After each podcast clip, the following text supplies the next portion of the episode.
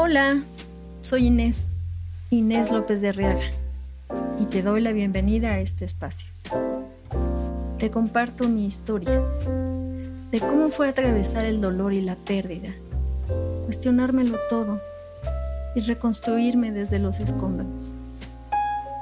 Tal vez te ayude a perderle el miedo a la libertad y encuentres la esperanza de un camino propio a la felicidad. Esto es Bitácora del Adiós. Episodio 0. Decimos adiós a tantas cosas. Algunas veces ese adiós nos pesa más que otras. Lo decimos cotidianamente para despedirnos, pero no advertimos realmente su significado. Porque suponemos que es solo una pausa, que de seguro habrá un reencuentro. Pero, ¿qué pasa cuando la palabra adiós plantea un nunca, un para siempre, una pérdida, un desprendimiento, un final? Buscando su significado, encontré esto. Adiós, expresión usada para indicar que alguien no volverá, algo no será como antes o una situación no volverá a producirse.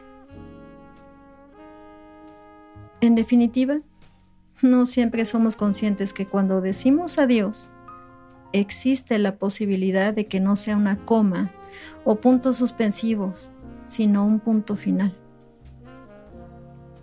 Hemos dicho adiós a un montón de cosas, a la casa de nuestra infancia, a una mascota, a la escuela cuando termina un periodo, a los abuelos, a nuestros padres, a un amigo, a una parte de nosotros mismos que pensábamos que nos definía,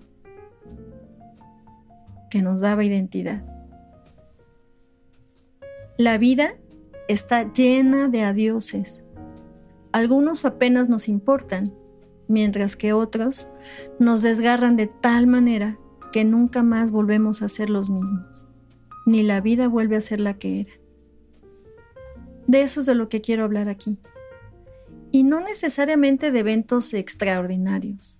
En realidad, a todos nos atraviesa la palabra adiós de alguna u otra forma. Todos hemos sufrido pérdidas en mayor o menor medida.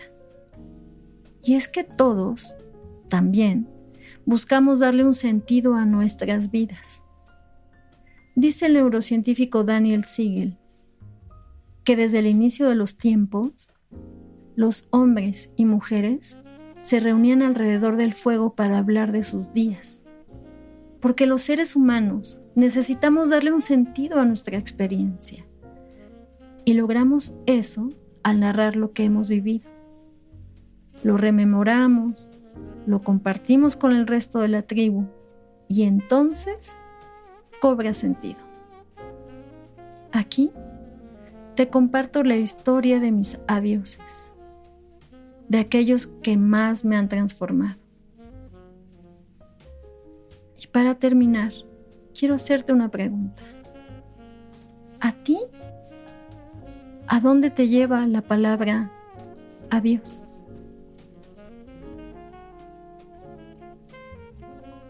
A ti, que amablemente has decidido escucharme, quiero invitarte a visitar mi blog.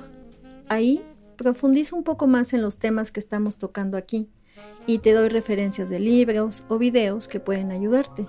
Lo puedes encontrar en mi página web ineslopezdearriaga.com.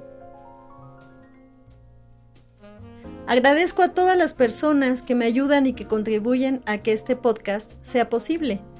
Te invito a seguirme en mis redes sociales, Facebook, Inés López de Arriaga, psicoterapeuta, Instagram, arroba Inés López de Arriaga y mi página web inéslopezdearriaga.com.